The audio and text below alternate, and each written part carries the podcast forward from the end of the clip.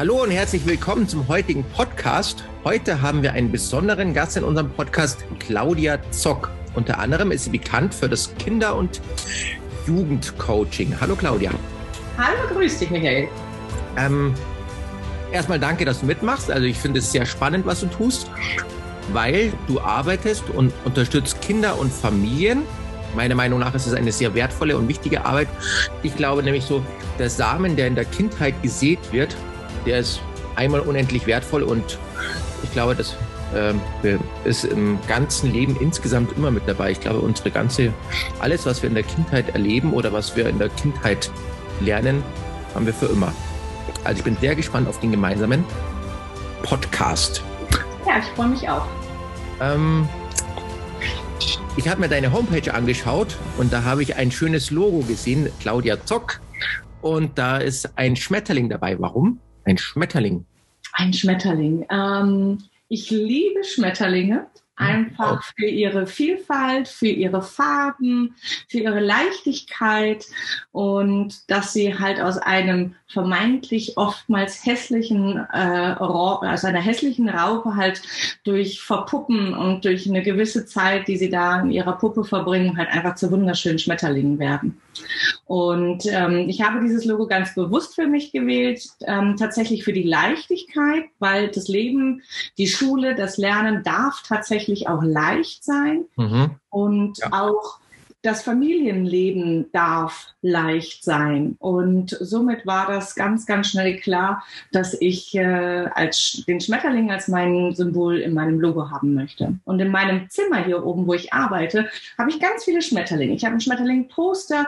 Ich arbeite mit Schmetterlingen ähm, zum Thema Sehen. Ich habe oben an der Decke ganz viele Schmetterlinge. Das heißt also, es begleitet mich tatsächlich überall hin mir jetzt zwei Sachen besonders gut gefallen. Einmal so das mit dem Schmetterling, das ist jetzt wie so das Entfalte dein Potenzial, so das, was eigentlich alles in dir steckt. Jeder von uns hat ja so Gaben und Talente, so besondere.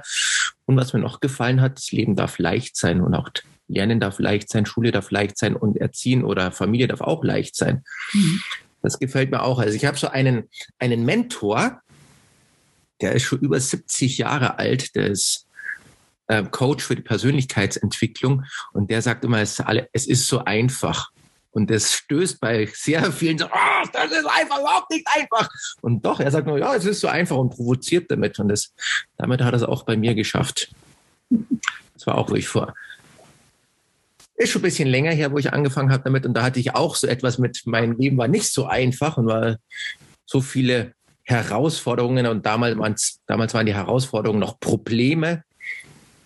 Und dann hat er immer gesagt, das ist so einfach. Also, du redst dir leicht, das ist so einfach. Schau doch mal, wie es mir geht. Aber eigentlich ist es so einfach, stimmt. Ja, das und, ist äh, es. Die Geschichte mit dem Schmetterling, mit dem Potenzial entfalten, so erst die, in Anführungsstrichen, hässliche Raupe. da gibt es so irgendeinen so lustigen Kinderfilm, so mit dem, der, der dicken Raupe. Ich werde da mal ja ganz ein schöner Schmetterling. Entfalte mein Potenzial. Ja, das ist gut. Das gefällt mir auch mit, mit, mit Gleichnissen und mit Geschichten kann man ja auch am besten mit Kindern arbeiten. Ja, sehr viel. Mit kleinen und mit großen, also auch ja. mit Erwachsenen, gell? Ich arbeite sehr viel mit Metaphern, mit Geschichten, mit äh, ähm, ja auch Märchen, die die Kinder vielleicht schon kennen. Und, ähm, und da habe ich eher einen Zugang oder die Kinder bekommen einen Zugang zu den Themen, die wir als Erwachsene sehen. Aber ähm, mhm die man auf der Erwachsenenebene auch nicht so einfach sprachlich darstellen kann. Genau, deswegen sind Metaphern immer gut, um so eine Brücke zu schlagen zu dem, was, worauf ich hinaus möchte. Ja, finde ich sehr gut, weil so bleibt es im Kopf. So, ja. ist, so ist eine spannende Geschichte, eine, die man auch äh, versteht oder die auch die Kinder verstehen, auch wir Erwachsenen. Im ja. Erwachsenenbereich wird ja auch viel mit, mit Metaphern geredet. Ja, genau. Finde ich super gut. Ich habe auch noch was anderes gesehen. Was interessant ist, RIT, Reflexintegration. Jawohl. Was, was, was, was hat es jetzt eigentlich mit Reflexintegration? Was, was ist das jetzt eigentlich? Was kann ich mir darunter vorstellen und wie hilft das meinem Kind? Ja, also RIT, RIT, also ich sage dazu RIT, das ist schneller. Äh, RIT, Reflexintegration, ist ein ähm, also ursprünglich und ursächlich erstmal ein Bewegungstraining, weil man hat festgestellt, dass Kinder oder Kleinkinder und Babys von der Geburt an bis ungefähr zu anderthalb Jahren in etwa dem gleichen Zeitraum immer die gleichen Bewegungen machen. Und man hat herausgefunden, dass Kinder mit körperlichen oder geistigen Einschränkungen bestimmte Bewegungen nicht machen können oder auch nicht ausführen in der Zeit, wo sie noch so ganz klein sind. Und durch diese Beobachtungen hat man dann Rückschlüsse gezogen, dass wenn bestimmte Babys bestimmte Bewegungen einfach nicht machen, dass man da gegebenenfalls bestimmte Beeinträchtigungen auch im späteren Leben hat. So, und durch diese Beobachtungen sind Forschungen entstanden. Ganz groß sind da die, die, die äh, Dänen und die Engländer und die Russen. Die haben ganz, ganz viel in die Richtung in den letzten 30, 40 Jahren schon erforscht. Und daraus ist ein bestimmtes Bewegungstraining ähm, erstellt worden, was wirklich anhand von kleinen Bewegungen, die die Babys machen, so abgekupfert worden ist. Und man geht davon aus, dass durch diese Bewegungen bestimmte neuronale Vernetzungen im Gehirn nachreifen dürfen, mhm. so dass ich also Kinder begleiten kann ähm, ab dem Grundschulalter, ab dem Vorschulalter, je nach Entwicklungsstand. Das so, dass die Kinder mit Themen in der Schule, wo sie immer wieder an ihre Grenzen kommen, einfach besser klarkommen können. Ist das dann sowas, ähm, wenn die Synapsen ein bisschen durcheinander sind, die können sich ja selbst wieder reparieren mit Unterstützung. Also es ist ja unser, unser Körper, wenn ich mir, ist ja ein Wunderwerk. Wenn ich mir in den Finger schneide, dann fängt der Körper sofort an, das wieder zu reparieren und es ist wieder geheilt. Es ist auch, also ja, ist die Gehirn und Geist heißt, glaube ich, die von Spektrum, die Zeitschrift. Die, die mhm. lese ich ganz gerne und da war auch erst letztens wieder sowas drin, wenn im Gehirn etwas kaputt gegangen ist, dass die Synapsen sich aber selbst wieder verbinden können und immer wieder einen, einen Weg finden, um den Menschen sozusagen ja zu helfen, zu reparieren, dass wir wieder funktionsfähig sind, so wie es sein sollte. Ist es ja. so zu verstehen? Es ist genau so zu verstehen. Durch die ähm, bildgebenden Verfahren in den letzten Jahrzehnten, wo wir in unser Gehirn reinschauen können, hat man festgestellt, dass Gehirnbereiche, die nicht optimal ausgebaut sind, dass die quasi lebenslang ausbaufähig sind. Das heißt, auch alte Menschen im hohen Alter, also 60, 70, 80 oder 90, sind in der Lage, durch Übung bestimmte ähm, Synapsen wieder ähm, erblühen zu lassen, wieder stärken zu können. Und dieses nutzt man hier tatsächlich also auch für die Kinder, wofür es natürlich oder wobei es bei den Kindern um ein Vielfaches schneller geht, weil die Flexibilität noch da ist. Und das heißt, dass wir bestimmte Entwicklungsschritte, die nicht so planmäßig, also genetisch planmäßig ähm, durchgeführt worden sind, dass wir die mit diesem Bewegungstraining nachholen können. Und dieses Bewegungstraining stößt in unterschiedlichen Stadien auch unterschiedliche Gehirnbereiche an. Also vom Stammhirn, das sitzt hier hinten, das ist unser ursprünglichstes Gehirn. Das ist das, was sich als erstes auch in diesem kleinen Gummibärchen, wenn wir äh, gezeugt werden, als erstes entwickelt. Und dann entwickelt sich das Gehirn von innen nach außen weiter. Und so können wir das also auch quasi bei der Reflexintegration beobachten, dass wir von innen nach außen das Gehirn stärken, Synapsen ähm, neu erstellen, aber auch die Verbindungen von den einzelnen Synapsen Synapsen werden gestärkt. Und das ist hier ein großer Pluspunkt. Das heißt, diese Verbindung, die wird oftmals erst erstellt und dann aber auch richtig schön ähm, trainiert. Das könntest du dir ungefähr so vorstellen wie Elektroleitungen in der Wand. Das heißt, wir haben unterschiedliche Kabel und hätten diese Kabel nicht diese Gummierungsschicht drumherum, würden sich die einzelnen elektrischen ähm, ähm, Schwingungen oder elektrischen, sagt man, wie sagt man dazu, äh, die Elektrik von rechts nach links oder von grün nach blau und grün und gelb würden sich halt so abstoßen, dann würde es britzeln. Wir hatten einen Stromschlag oder einen Stromausfall. Und so ungefähr kannst du dir das im Gehirn vorstellen. Das heißt, die einzelnen Synaps Synapsenverbindungen, die haben auch eine Schicht drumherum und die wird durch das Bewegungstraining richtig schön dick und gestärkt, so dass also die Reizleitung schnell vonstatten gehen kann. Das ist ja also so ein extremes Fördern von Kindern. Ja, weil ich, ich durch so ein durch so einen strukturierten Plan, also durch so so ein dem ganzen Wissen, was dabei ist und das ist ja dann so. Bei Kindern kriegt man ja recht schnell Fortschritte. Das sehen wir hier in der Kampfkunstschule auch immer. Wenn, das wundern sich manchmal welche, wenn wir sagen, wir fangen mit drei Jahren an mit Kindern ist mir schon oft gesagt worden, so ja, das, das geht gar nicht, bis acht Jahren können Kinder ja gar nicht geradeaus laufen. Also haben so andere mir erzählt und haben erzählt, wie, wie blöd das ist, was ich eigentlich tue.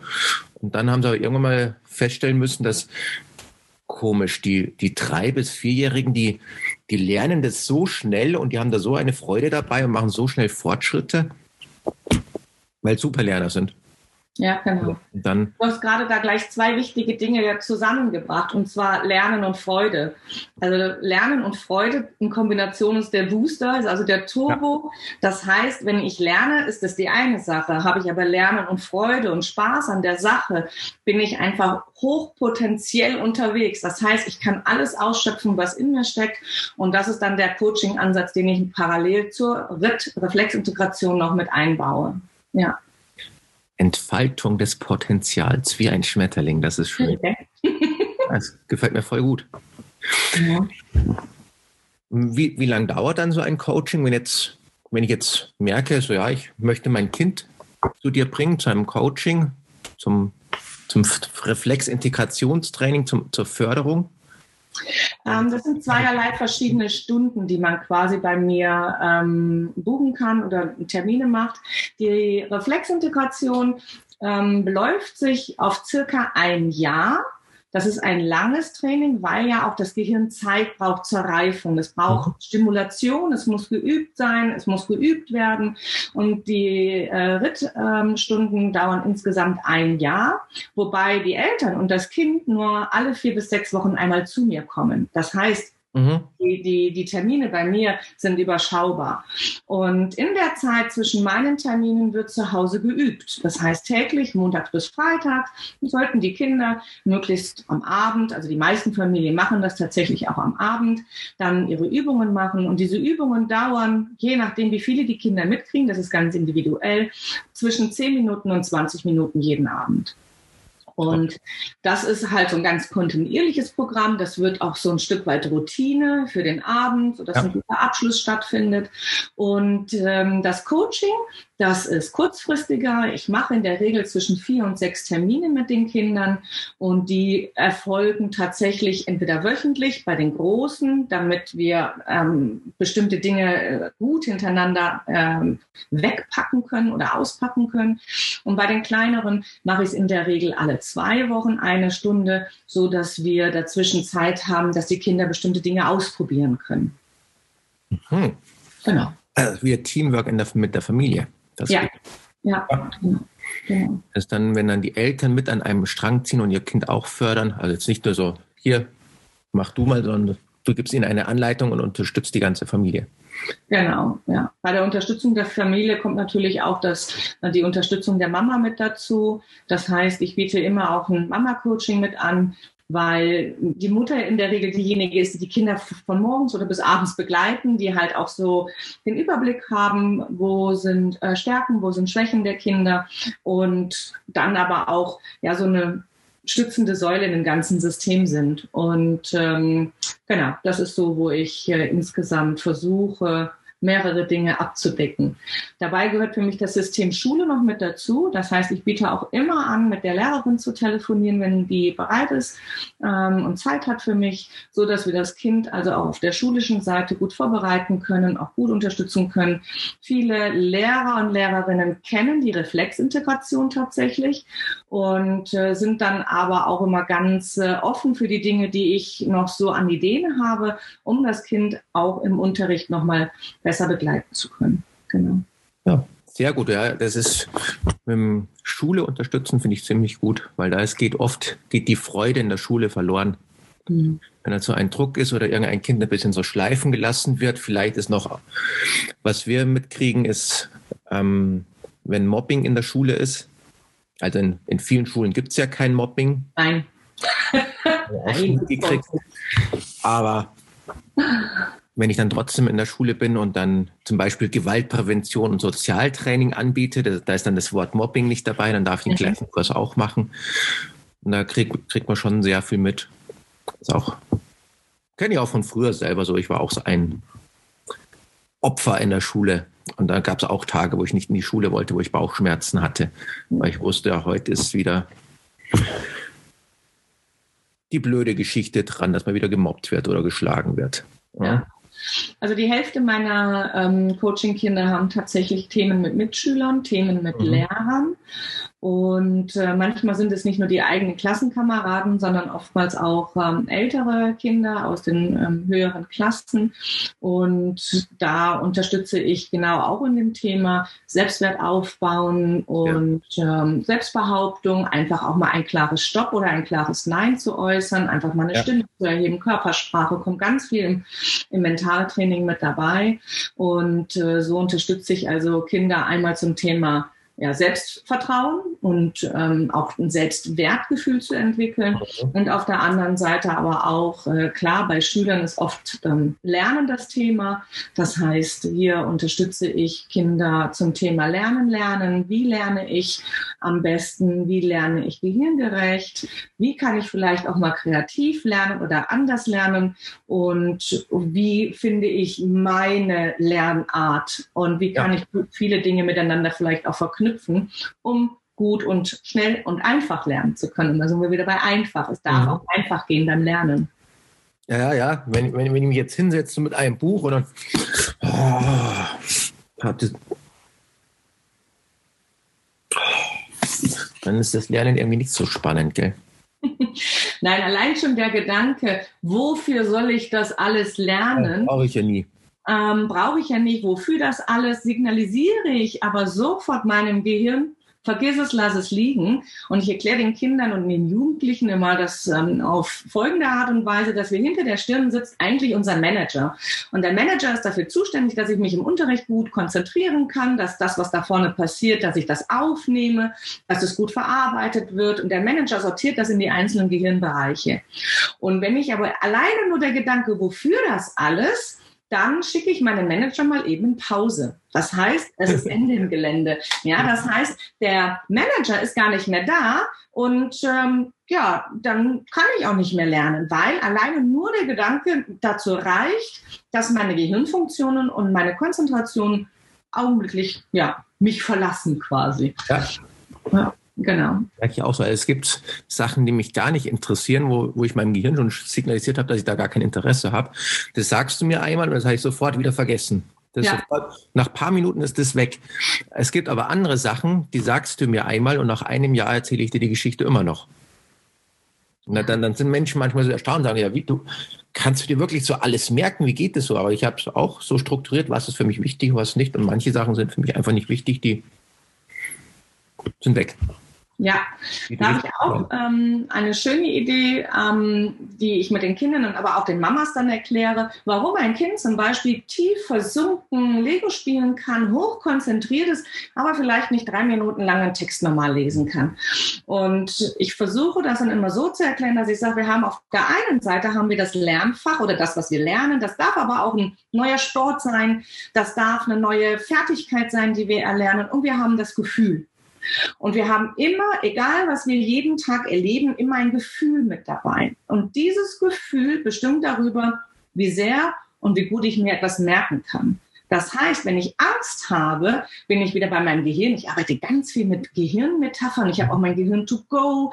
Das heißt, da zeige ich den Kindern an einem Modell, was im Gehirn passiert. Und wenn wir Angst haben, dann ähm, schlägt leider ein ganz, ganz kleiner Bereich im Gehirn Alarm und verhindert, die Verbindung wieder zu meinem Manager da vorne hinter der Stirn. Das heißt, ich bin nicht in der Lage, die Dinge gut aufzunehmen, zu sortieren und in die richtige Richtung zu bringen.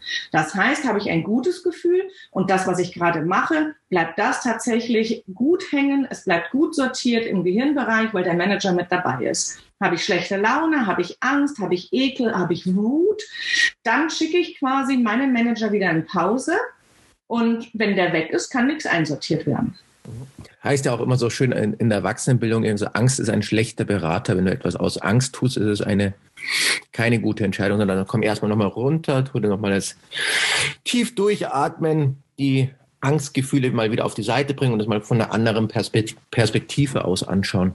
Ja, ich meine, ich glaube, wir kennen das alle irgendwie, wenn wir streiten, entweder mit unseren Partnern oder mit unseren Kindern und wenn wir uns so in Rage reden, so vorher schon so wütend sind über etwas und uns dann uns platzt aus uns heraus und wir sind so wütend, erleben, glaube ich, viele von uns, dass es uns irgendwie eine Stunde später denken oder wir uns dann, ja, ne, so, oh, Scheibenkleister, was habe ich denn da gerade eben wieder vom Stapel gerissen? Ja, oder aber ähm, umgekehrt, wenn ähm, ich Angst bekomme, weil jemand mit mir streitet oder mich zur Schnecke macht, dann ist es oft auch so, dass ich überhaupt gar nichts sagen kann, dass mir die richtigen Gegenargumente fehlen, dass ich manchmal auch gar nicht mehr weiß, wie ich es überhaupt über die Lippen bringen kann. Und auch da ist immer der gleiche Prozess. Das heißt, im Gehirn wird Alarm geschlagen und ich bin nicht in der Lage, den Manager quasi das Go zu geben, äh, Go zu geben, um dann ähm, ja gute Argumente zu führen oder aber auch ähm, das mitzunehmen, was derjenige mir sagt. Das heißt, in der Wut oder in der Angst, ja, da verabschiede ich mich und dann bin ich halt hilflos und komme nicht weiter. Das sind wir wieder bei der Schule, beim klassischen Blackout vor der Probe. Jawohl, ja, genau da. Du hast, du hast gelernt, du hast alles gewusst, du hast mit Mama und Papa geübt und es funktioniert 1a und jetzt ist die Probe oder am besten du stehst noch vor der Klasse und wirst da ausgefragt und dann plötzlich, zack, ist alles weg. Ja, Genau. Da passiert das Gleiche. Und da ist es so, dass es gut tut, einfach mal ähm, die Zeit ein Stückchen zurückzudrehen, um mal zu schauen, wann kam denn das allererste Mal so ein kleines schlechtes Gefühl auf? Wann hat der Lehrer oder die Lehrerin mich vielleicht mal blöd angeguckt, wenn sie ausgeteilt hat? Ja, das heißt, es reicht manchmal ein Blick. Wann haben meine Mitschüler mich mal ausgelacht oder gekichert, weil ich mich gemeldet habe? Und das sind schon so die ersten Punkte, die mir in einem Fach ein schlechtes Gefühl vermitteln. Ja. Und wenn ich jetzt sage, ich habe, ich bin im Unterricht, ich schaue dann zwar zu, ich bin auch dabei, aber ich habe dieses schlechte Gefühl. Das heißt, das, was ich gerade lerne, ist mit diesem schlechten Gefühl wieder verknüpft. Jetzt fahre ich nach Hause, mache meine Hausaufgaben. Das heißt, ich habe das Fach und schwupp kommt das gleiche schlechte Gefühl eins zu eins wieder rauf. Mhm. Und jetzt sind wir wieder da, wo ich eben gesagt habe, schlechtes Gefühl, Alarm im Gehirn, Manager verabschiedet sich. Das heißt, ich kann lernen, aber es bleibt nicht wirklich viel hängen.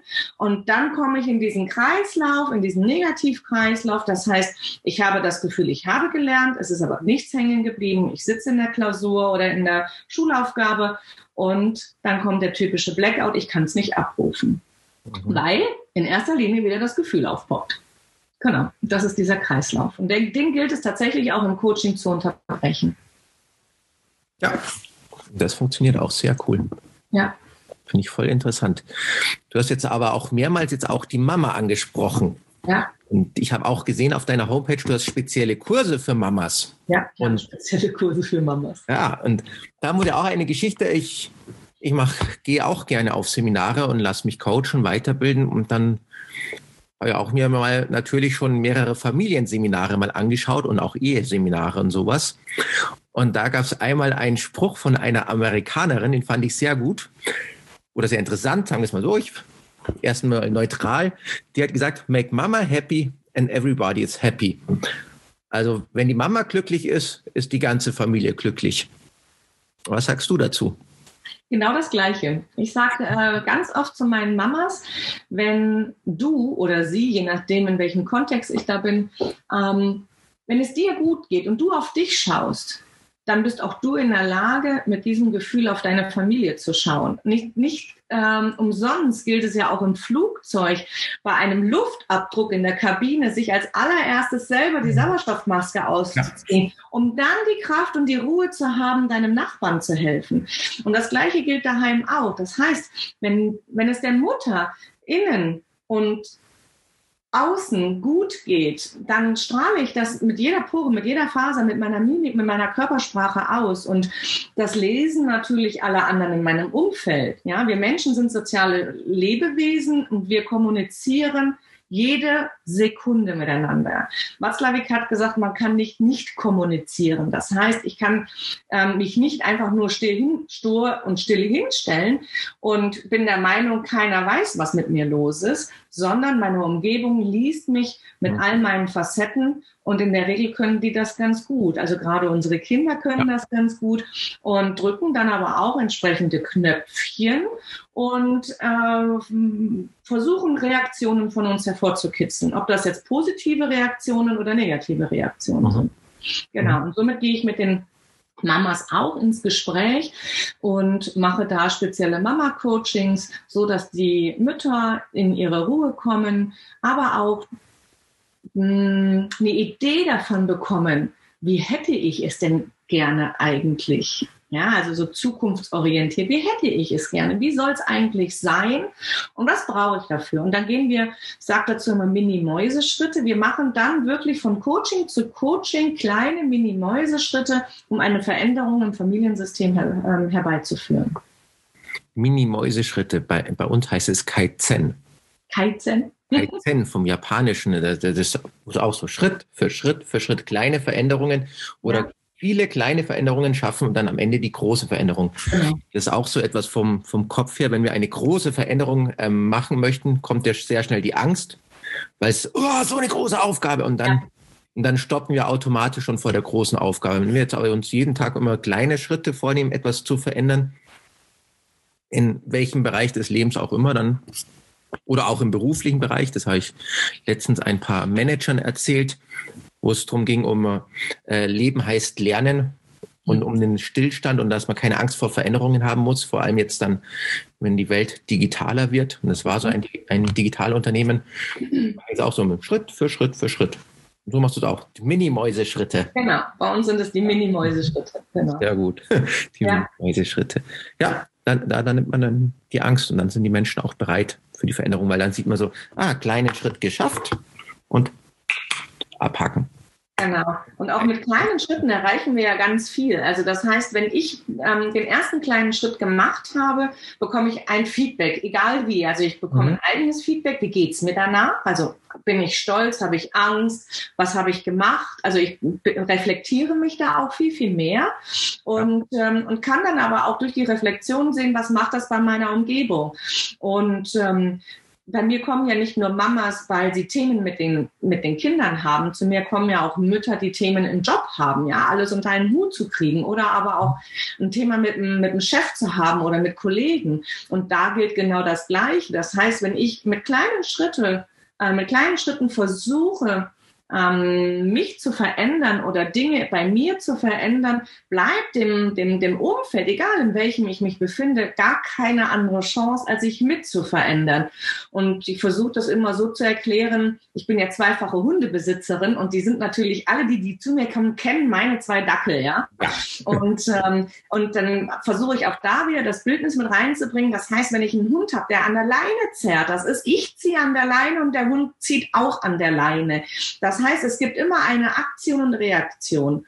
Und wenn ich mich verändere und die Leine ein bisschen anders halte, fängt auch der Hund am anderen Ende der Leine an, sein Verhalten zu verändern. Und so ist es auch zwischen uns Menschen.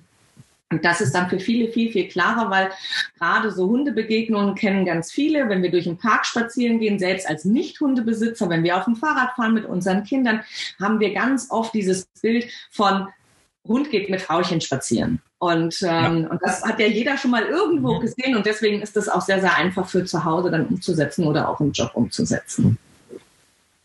Äh, heißt auch wieder so, verändere dich und du veränderst die Welt. Ja, genau. Und das, das, oder was du ausstrahlst, kommt zurück. Das ist auch wieder so dieses Saat und Ernte, das mag ich so gerne, was man sieht. Du siehst äh, oder du erntest, was du siehst. Also wenn ich jetzt ein, wenn ich jetzt Apfel sehe, kann ich keine Birne ernten. Ja. Wird nicht. Das, das, dann frage ich auch öfter so die Kinder, wenn ich jetzt, ich sehe jetzt einen Apfelbaum. Und jetzt bin ich beleidigt, weil ich hätte lieber Birnen. Geht, wie findest du das? das geht doch gar nicht. Dann, wenn ich jetzt Liebe sehe, was bekomme ich zurück? Ja, Liebe. Wenn ich Hass sehe, Hass.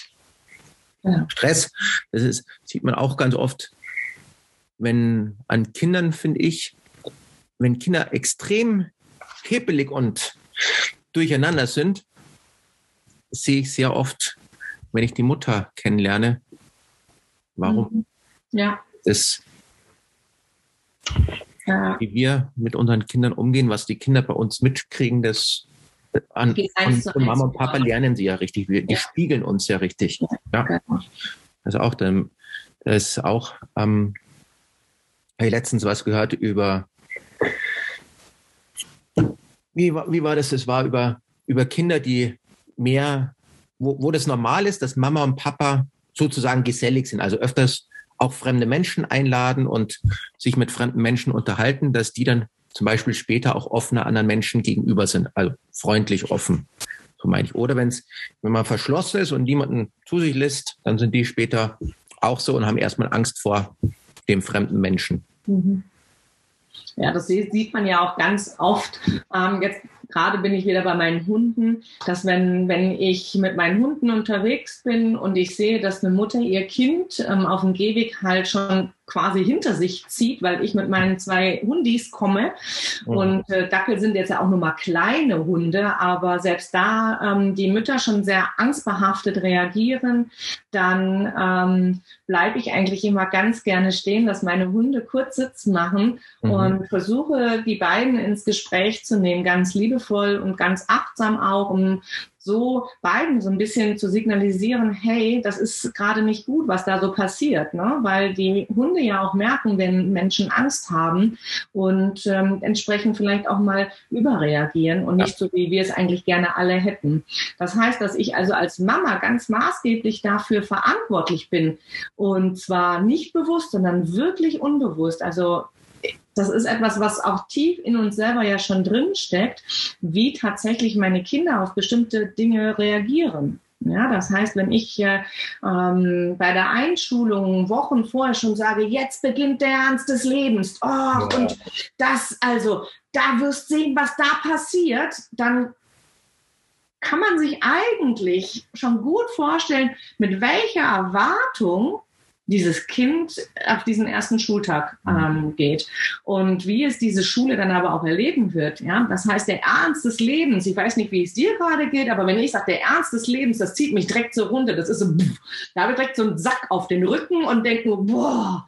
Und da bin ich ja mit meinem Schmetterling wieder. Es darf alles leicht sein. Es darf alles Freude machen. Also die Schule darf Freude machen. Auch der erste Schultag, die erste, die erste Klasse darf Freude machen. Und ich erlebe es immer wieder, dass gerade Kinder in der ersten Klasse schon Bauchweh haben, montags nicht in die Schule gehen können und äh, einfach Angst davor haben, alleine auf Toilette zu gehen. Sie brauchen immer eine Freundin, um ähm, im Schulgebäude zur Toilette zu gehen. Also es gibt so viele Kinder, die tatsächlich ganz unbewusst vorher schon so viele kleine Stempelchen zum Thema Schule mitgekriegt haben. Und das ist das, wo ich dann tatsächlich aber auch ähm, ja immer wieder auf Wege suche, die Eltern vorher schon abzuholen. Ja, ja. Ja, das, was wir Eltern, wir sollten ein bisschen mehr mitkriegen, was wir eigentlich für eine, wie wertvoll unser Erziehungsauftrag ist und was wir für eine für eine Macht, für eine Kraft, für das, zu, zur Veränderung eines Lebens haben, um ein Leben zu beeinflussen, weil die Kinder, die lesen ja von uns. Und wenn wir jetzt abends zusammensitzen und so, ah, heute war der Arbeitstag wieder und mein blöder Chef und die blöden Politiker und die freche Polizei oder was weiß ich, dann bringst du ein total kaputtes, schlechtes Weltbild für deine Kinder hin. Ja. Stimmt. Ja, ja richtig. Ist auch immer so, dass worauf wir uns fokussieren, wird er, für, wird er für uns automatisch größer. Das sehen wir ja stärker. Das ist ja, ähm, wo du schwanger warst, was hast du gesehen? Ganz viel? Genau. Frauen, Energie folgt der Aufmerksamkeit. Ja, ich habe so eine andere lustige Geschichte, wo mir das mal aufgefallen ist dass mein Vater hat äh, seine Automarke gewechselt. Er hat gesagt, jetzt fährt er nicht mehr Mercedes, er will jetzt den Audi A4. Das ist so ein tolles Auto und ein bisschen sportliches auch noch und edles auch noch. Und, und dann hat er erzählt so, ich glaube, ich soll mir echt einkaufen. Ich sehe nur noch Audi A4s. Und dann habe ich so ein bisschen gegrübelt. So? Ich sehe keine. Und dann habe ich das später dann mal in einem Coaching dann mal mitbekommen, dass worauf wir uns fokussieren, das sehen wir uns. Deswegen die Frau, die sieht, wenn sie schwanger ist, sieht sie schwangere Frauen. Der Papa von mir, wenn er sich ein Auto kaufen will, sieht er plötzlich noch das Auto. Ich sehe keine Autos, weil Autos interessieren mich so überhaupt nicht. Ich sehe andere Sachen. Und ich habe auch noch was anderes gesehen, weil ich glaube, es ist ja sehr, jeder Mensch hat ja irgend so das Verlangen, glücklich zu sein Also glücklich sein will ja jeder. Und dann habe ich bei dir wieder was Lustiges gesehen, was ich sehr interessant finde. Bei dir gibt es auf der Homepage einen Glückswürfel. Ja, mein Glückswürfel. Glückswürfel voll gut. ja, mein Glückswürfel. Ich habe ähm, festgestellt, dass das, was ich oftmals im Coaching mit den Kindern mache, dieses ähm, Erfolge sehen. Ich arbeite mit Erfolgetagebüchern, ich arbeite mit Erfolgegläser, mit Vollmach Erfolgegläser. Mhm. Also um da tatsächlich den Fokus von das kann er oder sie nicht oder das kann ich nicht, hinzu, was habe ich eigentlich heute alles schon Gutes geschafft? Also genau. tatsächlich da den Fokus auf das Gute, auf da, wo ich hin will, zu legen. Und ähm, ich arbeite hier mit den Kindern und dann telefoniere ich vielleicht so nach der dritten Stunde mit den Eltern oder ja, meistens tatsächlich mit der Mama. Und dann kommt so, ja, aber da, und da und da und da funktioniert das nicht oder da geht's gar nicht oder wie auch immer. Das heißt, ich kann mit den Kindern ähm, lösungsfokussiert arbeiten, da wo sie hinwollen, das was gut läuft, arbeiten. Aber daheim wird das ganz schnell manchmal auch zunichte gemacht. Das heißt, die, die, da bin ich wieder bei den Mamas, dass ich die im, versuche immer mit ins Boot zu holen. So, und dann habe ich ähm, ähm, mal hier angefangen mit Würfeln. Also ich hatte mal ein anderes Spiel, da hatten wir so, was kann ich gut? Und dann habe ich hier einen Ball oder einen Würfel und dann werfen wir uns das zueinander zu. Werfe ich eine Eins, muss ich eine Sache sagen, die ich gut kann. Werfe ich eine Sechs, muss ich sechs Dinge sagen, die ich gut kann. So, das ist so manchmal, was ich hier so zum Auflockern mit den Kindern mache. Und da kam mir halt dann auch die Idee, ja, so einen Glückswürfel zu machen. Und dieser Glückswürfel, das soll so ein Ritual am Abend zum Beispiel sein. Einfach das mal so vom, ähm, vom zu Bett gehen zu würfeln und dann steht da zum Beispiel drauf, ich möchte Punkt, Punkt, Punkt werden, weil. Also das heißt einfach so, dieses Träumen, diese mhm. Visionen, die ich habe, denen Raum zu geben und denen die Kinder da wirklich auch träumen zu lassen, ohne Ressentiments, ohne unseren Quatschi, der direkt reingereicht wird. Das haben wir schon immer so gemacht. Das, genau. Das, und ja, Familie ist einfach so, da kommt man nicht weg. Schau, wo du bist. Genau, also Bleib realistisch. Ähm, ja, das Träumen zuzulassen ja. oder aber auch ein, eine Seite des Würfels heißt, ich kann besonders gut, Punkt, Punkt, Punkt, weil. Ja. Das heißt wirklich weg von dem, ich kann kein Mathe, hin zu, heute habe ich eine tolle Deutsch- Hausaufgabe mit nach Hause gebracht. Ja. Ähm, ich habe heute ganz schnell mein Diktat schreiben können. So zum Beispiel. Und ähm, dieser Würfel soll tatsächlich ähm, von den Eltern ähm, jeden Abend ein, zwei Mal gewürfelt werden im Wechsel. Das heißt, die Mama darf sagen, was sie gut kann oder worauf, wofür sie glücklich ist, ja, wofür sie zufrieden ist. Und genauso dann das Kind mit, mit der Seite des, welches es gewürfelt hat. So dass wir also abends mit guten Gedanken ins Bett gehen. Weil man hat halt auch herausgefunden, ähm, mit den Gedanken, wo ich abends ins Bett gehe, so schlafe ich ein und so stehe ich morgens wieder auf. Das heißt, habe ich Sorgen und gehe mit den Sorgen ins Bett, schlafe ich tendenziell schlechter und wache aber auch morgens mit diesen Gedanken als erstes wieder auf. Und im Coaching gehe ich immer dazu hinüber zu gucken, was passiert denn dann eigentlich, wenn ich morgens schon ein, ein Muffel bin und mir geht's nicht gut oder ich habe blöd geträumt und blöd geschlafen? Wie gehe ich dann mit meinem Tag eigentlich schon um und wie geht's mir den ganzen Tag über? Und somit mache ich diese Erfolgetagebücher, die sollen auch abends geschrieben werden. Und der Glückswürfel ist einfach hier nochmal eine schöne Zusammenfassung dessen, ähm, was ich als Mutter und Kind in meiner Beziehung machen kann. Und wenn ich dann sage, ich bin heute, ich war heute beim Sport, ja, weil wir Mamas ja manchmal auch nicht so richtig die Zeit dafür finden, aber ich bin stolz am Abend, dass ich heute Sport gemacht habe. Dann sage ich, ich bin stolz auf mich, dass ich heute wirklich in den Sport gegangen bin. Und dann gehe ich mit diesem guten Gefühl schlafen und bin auch morgens vielleicht ein bisschen mehr, ja, Tacken. Ja, wie sagt man dazu? Ich möchte mehr. Ja, ich bin, bin energiegeladen, ich bin stolz auf mich und denke vielleicht, auch heute könnte ich wieder vielleicht was machen. Ja, das sind so ganz einfache Lektionen im Glücklichsein. Ja, genau. Das ist, worauf man sich fokussiert. Ja. Und das mit dem, was man abends vom Bett gehen macht, das ist, das stimmt, weil es im Schlaf das Unterbewusstsein ja dann richtig arbeite, arbeiten kann. Ja. Deswegen, wenn du ein, vor einem Problem bist, eine Herausforderung hast und jetzt die Lösung noch nicht so ganz gefunden hast und die jetzt erstmal auf die Seite legst, passiert das ganz oft, also bei mir, dass ich abends im Schlaf plötzlich die Lösung habe. In der Früh stehe ich auf und so, ha, ich habe die Lösung, zack, zack, zack, schnell aufschreiben, fertig. Genau. Na, ist wieder weg. Das ist auch einer meiner ersten Quick-Tipps im, im Mama-Coaching. Wenn die Mamas ähm, abends nicht zur Ruhe kommen, dann ähm, bekommen die, ich habe hier unterschiedlichste Arten von Heften. Also ich bin ein äh, Notizhefte-Sammler. Das heißt, egal wo ich bin und ich sehe Notizhefte, die kaufe ich alle und die sind hier bei mir im Schrank und die Mamas kriegen von mir immer ein Notizheft, das sie sich selber aussuchen dürfen und einen wunderschönen Stift. Ich, ja, genau. ich habe es auch. ich arbeite also auch ähm, tatsächlich noch ganz viel handschriftlich und die Mamas kriegen von mir so ein Notizheft. Ich habe dann schöne Bleistifte, schöne Kugelschreiber, dann suchen sie sich da so ihren Lieblingsstift aus. Und dann sage ich immer, okay, ihr fangt erstens an, jeden Abend einzutragen, was habe ich heute gut gemacht, worauf bin ich stolz, ähm, was, worüber bin ich glücklich oder dankbar. Also sie sollen drei Punkte jeden Tag mhm. finden.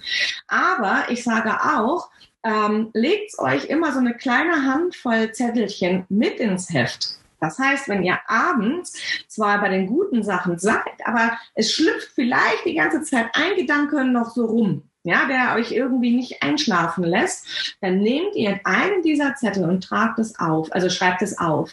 Und sobald ihr diesen Gedanken aufgeschrieben habt, seid ihr in der Lage, abzuschalten. Das heißt, ihr habt es abgegeben in dem Moment und euer Verstand muss das nicht behalten. Also euer Manager im Hirn hat es abgelegt und der Manager darf jetzt Ruhe gehen, weil jetzt darf er tatsächlich Pause machen. Und ähm, in der Schlafforschung, ähm, ich weiß gar nicht, wer das mal gesagt hat, aber zum Thema Schlafen habe ich einen Spruch gehört, der ging äh, in etwa so, das, was mich nachts nicht schlafen lässt, das möchte ich tagsüber nicht anschauen. Mhm. Also die Dinge, die ich mir tagsüber, wo ich mir keine Zeit für nehme, die Dinge vielleicht mal von anderen Seiten zu betrachten oder mir Hilfe hole für bestimmte Themen in meinem Leben, die machen sich nachts bemerkbar und ticken jeden, jede Nacht einmal kurz an und sagen, du, da war noch was, weil nämlich da unser Unterbewusstsein immer wieder sagt, daran solltest du mal arbeiten. Ich habe mal einen, Tipp gekriegt von, von Dave Cover, das ist so der Kampfkunstlehrer der Kampfkunstlehrer aus Amerika. Und der hat immer gesagt, am Nachtkästchen gehört ein Notizbuch hin. Mhm. Wenn mir abends noch etwas einfällt, dann schreibe ich das auf und dann ist es weg. Und dann kann ich schlafen. Mhm. Am nächsten Tag kann ich in mein Notizbuch reinschauen. Ja. Genau. Das habe ich auch und so arbeite ich tatsächlich. Ähm, jetzt ähm, mit so einem Notizbuch arbeite ich jetzt ganz, ganz konsequent. Seit letzten Oktober habe ich damit angefangen und zwar ähm, mit einem Bullet Journal. Und dieses Bullet Journal nutze ich tatsächlich nicht unbedingt, um mich kreativ auszuüben, wie es ähm, viele, viele Frauen gerade auch so machen, dass sie ganz viel Blümchen und bunt und so weiter machen. Ich nutze das tatsächlich als Erinnerungshilfe. Ich schreibe meine Themen rein, die ich gerne fürs, für, für meinen Job hier noch erledigen möchte. Das ist auch ein Ideensammler, aber auch mein, mein Wochenplaner. Und somit weiß ich, ich habe das immer beisammen und ähm, finde aber auch meine Dinge sehr, sehr schnell, weil ich vorne ein Inhaltsverzeichnis angelegt angelegt habe. Und mit diesem Inhaltsverzeichnis kann ich also sagen, dass ich, ähm, da gibt es also Bücher, die sind schon fertig, so das heißt, du hast vorne auf den ersten Seiten schon die Seiten für Inhaltsverzeichnis und die Dinge, die wichtig sind. Also wenn ich jetzt sage, ich mache einen Workshop, dann schreibe ich jetzt Mama-Workshop ähm, quasi auf Seite 38 ein und auf Seite 38 arbeite ich tatsächlich alle meine Gedanken auf. Und wenn ich dann sage, Mensch, was, was war denn da nochmal, brauche ich nur ins Inhaltsverzeichnis gucken und sehe dann die großen Themen oder die Gedanken, wo ich dann so Cluster machen kann fürs Arbeiten. Das ist Bullet Journal, das habe ich letztes Jahr kennengelernt und ähm, das ist tatsächlich ein Tool, um mich gut zu strukturieren, einmal im Job, aber auch Dinge, die ich hier so mit meinen Kindern habe. Das trage ich genauso da ein. Das heißt, ich mische da Familie und Beruf und äh, habe das auch ganz oft einfach bei mir, weil ich weiß, wenn ich jetzt beim Arzt sitze, bei Fachärzten warten wir ja schon mal eine Stunde oder anderthalb, dann nehme ich mir das tatsächlich ganz oft mit und habe da Zeit, so Gedanken fließen zu lassen. Und dafür nutze ich tatsächlich also meins. und das ist das Blau aus meinem Schmetterling. Aber das ist auch wieder so das, was ich besser finde, die Zeit sinnvoll zu nutzen. Also ich ärgere mich beim, beim Arzt auch nicht, wenn es zu lange dauert. Ich habe meistens auch ein, ein, Buch dabei oder ja. iPad. Also ich, ich schreibe auch digital. Ja, ich auch. iPad nehme ich auch gerne mit. Davon komme ich nicht weg. Also ich habe ganz viele Notizbücher und mit denen wandere ich auch immer. Also irgendwie, ich, geht immer, ich will immer mit blauer Tinte schreiben, das finde ich immer so. Ja. Das ist so meins. Ja, meins auch. Jetzt, ähm, warum tust du eigentlich, was du tust oder was ist dein Beweggrund? Weil das ja schon, ich finde es sehr faszinierend, was du machst. Ähm, warum tust du, was du tust? Warum tue ich, was ich tue? Mhm. Ursprünglich, ich bin also eine gelernte Bürokauffrau und habe das aber im Vertrieb gelernt. Also ich bin, ähm, ich war bei der Landesbausparkasse in Düsseldorf damals tätig und habe da Kunden beraten und ähm, habe dort ganz viele tolle Seminare ähm, besuchen dürfen. Und ich fand da vorne, ja, die Trainer und die Coaches, die da vorne waren, die fand ich immer cool. Ich habe immer gedacht, ach, das wäre mal was für mich. Mhm. Mir sagt man nach, ich könnte gut kommunizieren, ich bin offen und ähm, ja, und ich habe mir immer gedacht, ach, das wäre mal so, da möchte ich gerne mal hin. So, und jetzt spielt das Leben aber manchmal anders mit einem und so mit mir auch. Das heißt, es hat mich irgendwie dann nach München verschlagen. Und in München war ich zwar dann auch nochmal bei der LWS tätig, aber irgendwie kam die rheinische Frohnatur und der Bayer nicht so ganz miteinander klar. Das heißt so, als der Vertrieb, meine Vertriebstätigkeit hat also nicht so ganz gefluppt. Und ähm, ich bin dann ähm, in ein Startup rein zum Thema Baufinanzierung, weil das mein, meine Kenntnis war. Also ich bin Spezialistin für Baufinanzierung gewesen und bin in ein Startup rein für Online-Baufinanzierungen. Und dort wurde meine, ja, meine Stärke erkannt. Das heißt, ich habe ähm, Azubis unter meine Fittiche genommen. Mhm. Die Azubis von der Bank, die Tochterbank oder die Mutterbank hat uns Azubis geschickt und die habe ich begleitet im Thema Verkauf, Strukturierung, Verkaufsgespräche und so weiter. So, das ist so, wovon ich dann irgendwann mal ursprünglich daher komme, was ich heute mache. Jetzt habe ich ja selber zwei Söhne, ich bin zweifache Mama und eine meiner Söhne dem ging es schulisch gut, also er war fleißig, hat gelernt, hat gute Noten mitgebracht, aber hatte zwischenmenschlich immer wieder mal Themen und kam da nie so richtig aus sich raus und konnte sich nicht wehren, wollte sich nicht wehren. Und da steckte ich als Mama in der Zwickmühle. Ich hatte viele, viele Ideen im Kopf, war aber natürlich als Mama viel zu stark angebunden an mein Kind. Ich habe draußen im Garten Rollenspiele mit ihm veranstaltet. Mhm um ihn irgendwie Dinge, die ihm passiert sind, mal so nachzustellen. Aber ich habe gemerkt, ich komme da an meine Grenzen. Und somit war ich, habe ich dann der Schulpsychologin gesprochen, habe gesagt, Mensch, ich hätte gerne, dass mein Sohn ein bisschen besser klarkommt mit seinen Mitschülern, dass er vielleicht auch ein bisschen stärker ist, also sich hier innen drin im Herzen und ein bisschen mehr Selbstvertrauen hat. Und leider ähm, hat das nicht so gefluppt. Also nach drei Terminen meinte die Schulpsychologin damals, ihrem Sohn geht's doch gut, er schreibt ja gute Noten. Und das hat mich so traurig zurückgelassen, weil ich gesagt habe, ja, um die Noten ging es ja gar nicht. Es geht darum, dass es meinem Sohn gut gehen soll, dass ja. er gerne in die Schule geht, gerne auf dem Heimweg ist und ähm, dort sich einfach auch wehren kann mit einem guten Gefühl, mit einem guten Gewissen. Und dann habe ich mich über ein, zwei Jahre tatsächlich auf die Suche gemacht, weil für mich fand ich, war ein Psychologe zu viel, too much für so einen kleinen Kerl. Also da wollte ich irgendwie gefühlsmäßig meinen Sohn nicht reindrängen. Und das war einfach zu viel für mich. Ich habe gesagt, nein, das stimmt. Also mein Sohn ist ja völlig in Ordnung, so wie er ist. Er braucht nur ein bisschen Selbstvertrauen. Und dann habe ich durch Zufall die Ausbildung zum Kinder- und Jugendcoach gesehen. Und das war wie so, das ist es. Jawohl. Das ist es. Das möchte ich machen. Und habe mir dann auch einen Coach gesucht, ein Bekannter von mir, als Business Coach und habe ich gesagt, Mensch, Paul, ich brauche dich mal, ich brauche Klarheit für mich. Ist das, was ich da denke, ist es, passt das zu mir und was ist mit meinem Job vorher? Weil den, ne, ich habe gut verdient, ich war im Angestelltenverhältnis, ich konnte viel zu Hause schon arbeiten, habe das mit meinen Kindern gut unter einen Hut gekriegt. Ja, und dann habe ich zwei Coachingstunden genommen und danach war eigentlich klar, ich muss das Ding machen und habe dann jetzt über die Jahre hinweg immer wieder Ausbildungen gemacht in Bezug auf ähm, ja Mentaltraining, die Kinder- und Jugendcoach-Ausbildung zur Hypnose-Ausbildung und habe mein Repertoire nach und nach ähm, einfach ausgebaut. Dann kam die Reflexintegration äh, dazu, gerade für die Grundschulkinder ein hilfreiches Mittel, um da zu unterstützen.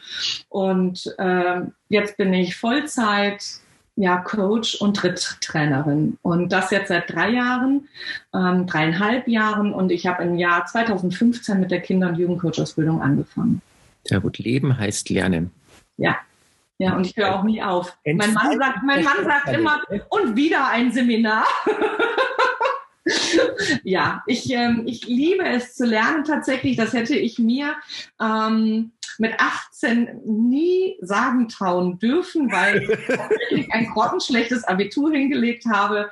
Aber ja, der, das, was ich heute weiß, das hätte ich total gerne damals in meiner Schulzeit auf dem Gymnasium bewusst, weil ich mich mit Lernen tatsächlich wahnsinnig schwer getan habe. Ich war stark ablenkbar. Also ich sage, ich bin eine typische ADHSlerin. Also meine Gedanken schwirren manchmal total kontrovers durch die Gegend.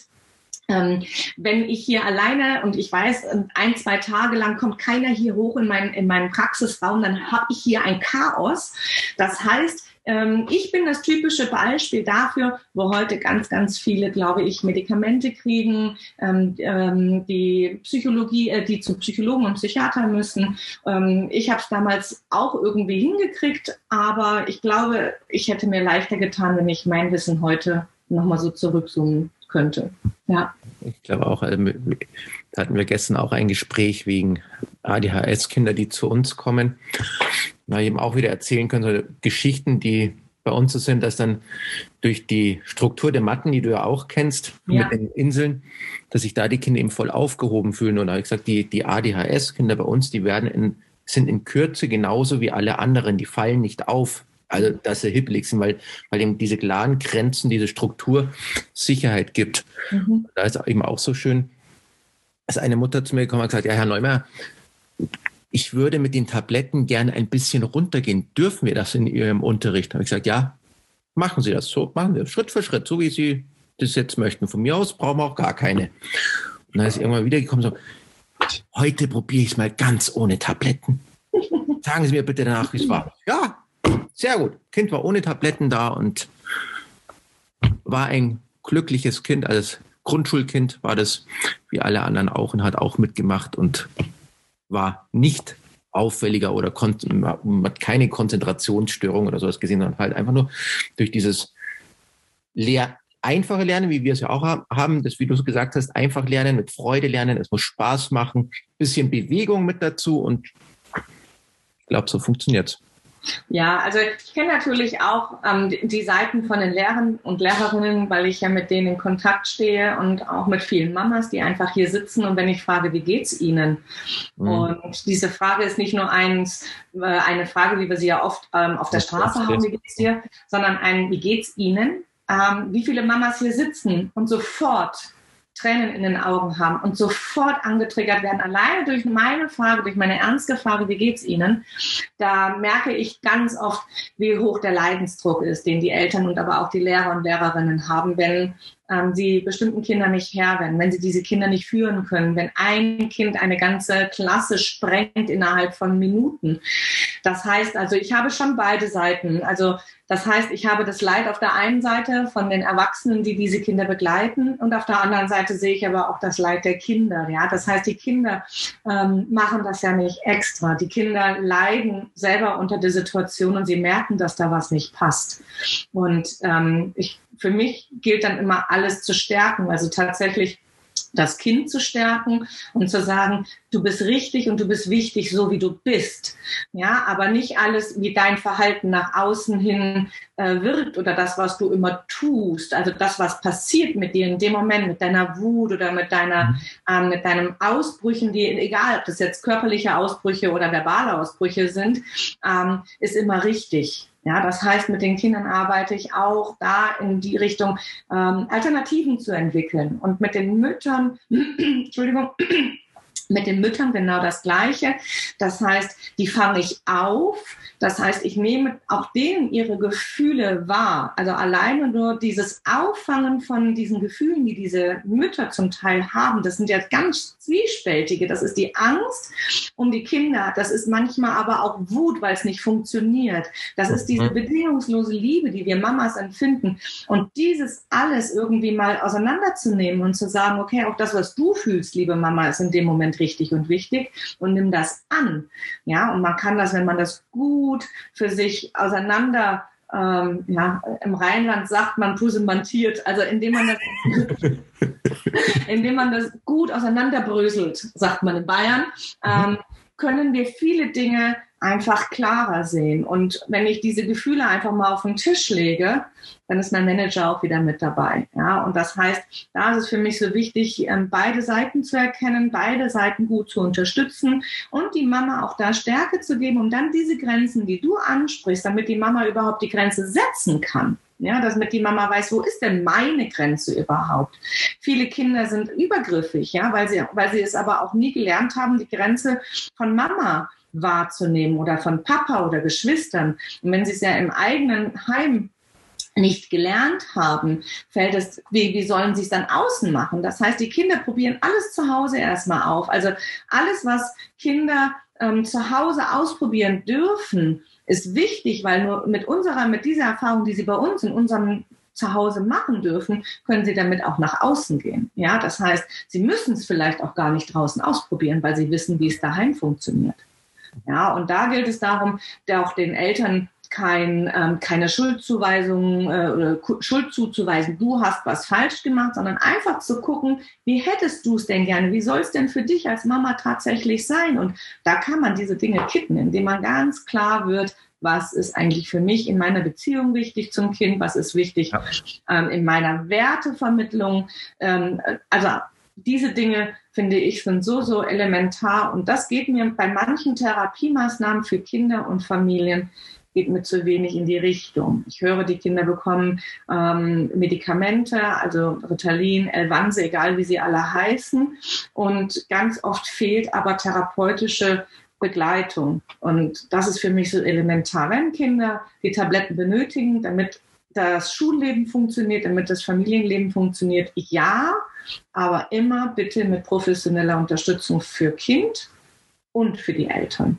Weil nur dann haben wir alle eine Chance, in diesem System aus dieser Medikamentengabe Stück für Stück wieder auszutreten. Aber ich muss ja wissen, was passiert denn danach? Was passiert denn, wenn ich keine Medikamente mehr gebe oder das Kind, mhm. wenn ich keine Medikamente mehr bekomme? Das muss gelernt werden. Und dafür brauche ich Unterstützung. Ja. Ein, einen professionellen Kinder- und Jugendcoach. Zum Beispiel, obwohl ich natürlich ein Coach bin und kein Therapeut. Ja, nur ich ähm, glaube, dass ich durch die Erfahrung, die ich in den letzten Jahren gesammelt habe, aber auch sagen kann, okay, das kann ich, also das darf ich auch. Und ich habe oftmals die, die, die Grenze bei mir natürlich in meinem, in meinem Werken, also in meiner Arbeit. Und dann muss ich da auch ganz konsequent sagen, okay, wir können zwar zusammenarbeiten, aber du musst dir tatsächlich nochmal therapeutische Hilfe holen in bestimmten Dingen. Das passiert immer wieder mal, dass ich sage, ich brauche da ähm, oder du, Mama, brauchst da jetzt einfach nochmal tatsächlich therapeutische Unterstützung, aber auch beim Kind, dass wenn ich das sehe, dass mhm. ich sage, okay, ich habe einfach ein, ich habe ein Netzwerk von, von Menschen, ähm, die ich kenne, mit denen ich mich schon unterhalten habe und wo wir uns austauschen und wo ich mir sicher bin, dass die, die Mama oder aber auch das Kind gut begleiten und dahin ähm, gebe ich das dann auch weiter, was nicht heißt, dass die Zusammenarbeit beendet ist, sondern nur, dass es nochmal noch mal eine Stunde mehr braucht. Wie genau. nicht. Genau. Das ist ja. das Beste für die Kinder und für die Familie. Ja, genau. Ja. Ja, gut. So gehört sich das zumindest in meiner Welt. Ja. ja. Ist auch immer, ich komme auch oft mit der Frage, worum geht es denn eigentlich? Mhm. Wenn, wenn manchmal hm, andere mich als Konkurrenz sehen und sagen, so mit mir wollen sie nicht zusammenarbeiten, weil ich ein Konkurrenz bin, weil das ja eigentlich ihre Aufgabe ist. Mhm. Ja, worum geht es eigentlich? Es geht doch um die Kinder. Konkurrenz habe ich nicht. Mhm. Nö, also das, das, ist jetzt auch nicht arrogant von mir, dass ich keine Konkurrenz habe, sondern es, ich habe ein Ziel, was ich möchte. Ich möchte, kind, ich möchte Kinder helfen, ich möchte sichere, fröhliche, selbstbewusste Kinder und möchte die ja, mit aufbauen und auch ich helfe auch in Schulen mit. Ja, aber es, worum geht's? Es geht doch eigentlich nur um die Kinder. Es geht hier nicht um mich. Geht auch nicht. Und dann sage ich manchmal, wenn ich frech bin, so und Überraschung, es geht auch nicht um dich. Ja. Das, es ist auch, das können ähm, Kinder tun, gemeinsam. Also das sehe ich auch so. Es gibt ja ähm, auch hier im Landkreis ähm, unterschiedliche Kollegen in unterschiedlichen Bereichen und ähm, für mich gibt es auch eigentlich keine Konkurrenz, sondern die, die zu mir kommen, kommen zu mir, weil sie der Meinung sind, ich bin die Richtige. Mhm. Das heißt, wenn ich ähm, die, die Mutter und das Kind zu mir einlade und ich informiere immer von vornherein, Achtung, wenn ihr schellt, es ist ein lautes Gebell von, von, von zwei Hunden zu hören, Achtung, ich frage auch immer, gibt's eine, habt ihr Angst vor Hunden, dass ich einfach nur Bescheid weiß, damit ich richtig reagieren kann, aber auch, dass die Mama gegebenenfalls mit dem Kind vorher schon sagt, ah, wenn wir schellen, bellt es, aber die Hunde bleiben im Wohnzimmer. Das heißt, ähm, die Kinder kommen zu mir hierher, wir unterhalten uns. Das heißt, ich frage auch ein bisschen ab, Mensch, wo hakt's denn? Was würdest du dir denn wünschen? Wo, wo brauchst du mehr Leichtigkeit? Wo soll es einfacher gehen? Und wenn die mich kennenlernen, dann sage ich immer, und jetzt geht's ihr nach Hause. Und zu Hause entscheidet ihr, bin ich die Richtige oder bin ich es nicht? Möchtest du mit mir arbeiten oder möchtest du nicht? Und wenn du es nicht möchtest oder du sagst, nee, die Frau Zock mag ich nicht, dann ist es genau richtig. Dann findet ihr woanders jemanden, der der Richtige oder die Richtige ist. Aber die, die zu mir kommen, müssen mich mögen, müssen meine Art mögen, müssen mit mir klarkommen. Und das ist so wichtig fürs Coaching. Ich brauche ein Coaching Ja und auch für die Reflexintegration brauche ich ein Ja. Ich möchte etwas verändern und du, Claudia, bist diejenige, die mich begleiten kann. Und das ist für mich, wo ich einfach sage, es gibt so viele Möglichkeiten, Kinder zu unterstützen, auch im therapeutischen Bereich, im, oder es gibt so viele andere Möglichkeiten. Ähm, es muss immer passen. Und ich muss passen. Also meine Art, mein, mein Zimmer hier oben. Ich liebe meinen Raum hier unterm Dach. Ähm, dass die Leute hier durchs Haus gehen, das ist nochmal was anderes, als hätte ich eine große, riesige Praxis. Mhm. Ähm, und ich habe mittlerweile für mich auch festgestellt, dass das viele Kinder mögen, ja, dass die ja. halt hier ankommen und so, so ein Stück von mir ja auch mitbekommen, wer bin ich. Ja, manchmal ja. kommt mein Mann aus dem Keller, der ja viel im Homeoffice ist äh, in den letzten anderthalb Jahren. Manchmal kommen meine Jungs gerade raus, äh, die Kinder, die sich trauen, da kommen die Hunde raus und begrüßen. Ja, das heißt, es ist eine ganz andere Stimmung und die Kinder ähm, entscheiden tatsächlich nach unserem Termin daheim, passt oder passt nicht. Und das ist für mich das Wichtigste. Und wenn ich es nicht bin, ist es jemand anderes. Ja, weil es geht um die Kinder. Ja, genau. Die müssen das entscheiden. Super cool. Und da irgendwie kommen wir, gedanklich bin ich immer wieder bei dem Schmetterling angekommen bei dir mit dem, mit dem Enthalten. Das finde ich so gut. Ja. Das finde ich ja. so gutes Beispiel. Ja. Cool. Ich sage schon mal vielen Dank für das sehr hochinteressante äh, Interview oder Podcast, den wir jetzt gemacht haben. Ja. Und ich freue mich schon auf den 26. Januar. Juhu. Da haben wir dann einen Elternabend mit dir zusammen hier. Ja. Das wird genau. cool. Ja, ich freue mich, auch, ich freu mich auch ganz riesig, dann auch einfach mal live nochmal das Thema Reflexintegration zu zeigen, natürlich mit Bildern, mit, mit ja, einfach so, dass das noch besser ähm, ja, ähm, klar ist, mhm. was ich da genau mache mit den Kindern und was das halt ähm, ja alles Positive bewirken darf. Ich bin sehr gespannt. Ja, ja. Super cool. Also deine, deine Homepage tue ich gleich in die Show Notes dann beim Podcast mit drauf. Klasse, danke. Und dann jeder dann gleich mal nachschauen. Und auf deiner Homepage gibt es diesen Glückswürfel. Jawohl. Den werde ich mir auch gleich runterladen und mir basteln. Glückswürfel finde ich toll. Ja, ich auch. Ich liebe ihn. Sehr schön. Gut, Claudia, vielen Dank. Ich und habe zu danken und äh, ja, ich freue mich wahnsinnig, wenn wir uns dann im neuen Jahr live sehen und ähm, ich den Vortrag halten darf. Sehr cool. Danke dir. Vielen Dank. Eine schöne Woche noch. Gleichfalls.